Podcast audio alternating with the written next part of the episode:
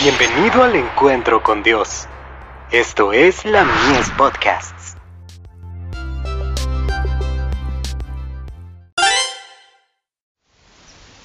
Cada día con Dios. Para que tu fe no falte. En Jehová se gloriará mi alma, lo oirán los mansos, y se alegrarán. Salmos 34, verso 2 cuando ustedes trabajan por la salvación de las almas, y los pecadores se convencen de sus pecados, y ustedes tienen evidencias de que Cristo se ha compadecido de ellos, que ha surgido una nueva esperanza en sus corazones, no es correcto decir, oramos por él, entregó su corazón a Dios y se salvó. Esto es engañoso. Tienen el privilegio de decir solemne, seria y alegremente, creo que Jesucristo le ha perdonado sus pecados. Animen a cada alma a albergar esperanza y fe, pero jamás digan de nadie, es salvo. Debemos ejercer una paciencia tierna y piadosa por los que yerran, para traer de vuelta a la oveja descarriada. Tenemos un ejemplo de esto en la forma como trató Cristo a Pedro cuando negó a su Señor con maldiciones y juramentos. Pedro creía que era fuerte. Dijo, Señor, ¿por qué no te puedo seguir ahora? Mi vida pondré por ti. Juan 13, verso 37.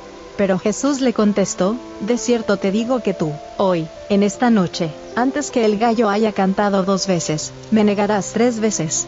Marcos 14, verso 30. Pero Pedro con mayor insistencia decía, Si me fuere necesario morir contigo, no te negaré. Versículo 31. No es prudente vanagloriarse. Pedro cayó porque ignoraba su propia debilidad. El Señor le dijo a Pedro, Simón, Simón, he aquí Satanás os ha pedido para zarandearos como a trigo, pero yo he rogado por ti, que tu fe no falte, y tú, una vez vuelto, confirma a tus hermanos.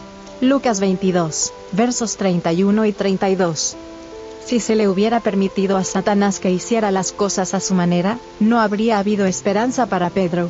Su fe habría naufragado por completo. Si Pedro hubiera procurado la ayuda divina con fervor y humildad, si hubiera estado escudriñando su propio corazón sin que nadie lo supiera, no habría sido zarandeado ni probado. Satanás no puede vencer al que humildemente aprende de Cristo y camina con oración delante del Señor. Porque vendrá el enemigo como río, mas el Espíritu de Jehová levantará bandera, en favor de él y contra el enemigo. Isaías 59, verso 19. Cristo se interpone como refugio, como lugar de retiro, y el enemigo no lo puede vencer. Manuscrito 109, del 8 de septiembre de 1898, La caída y la restauración de Pedro.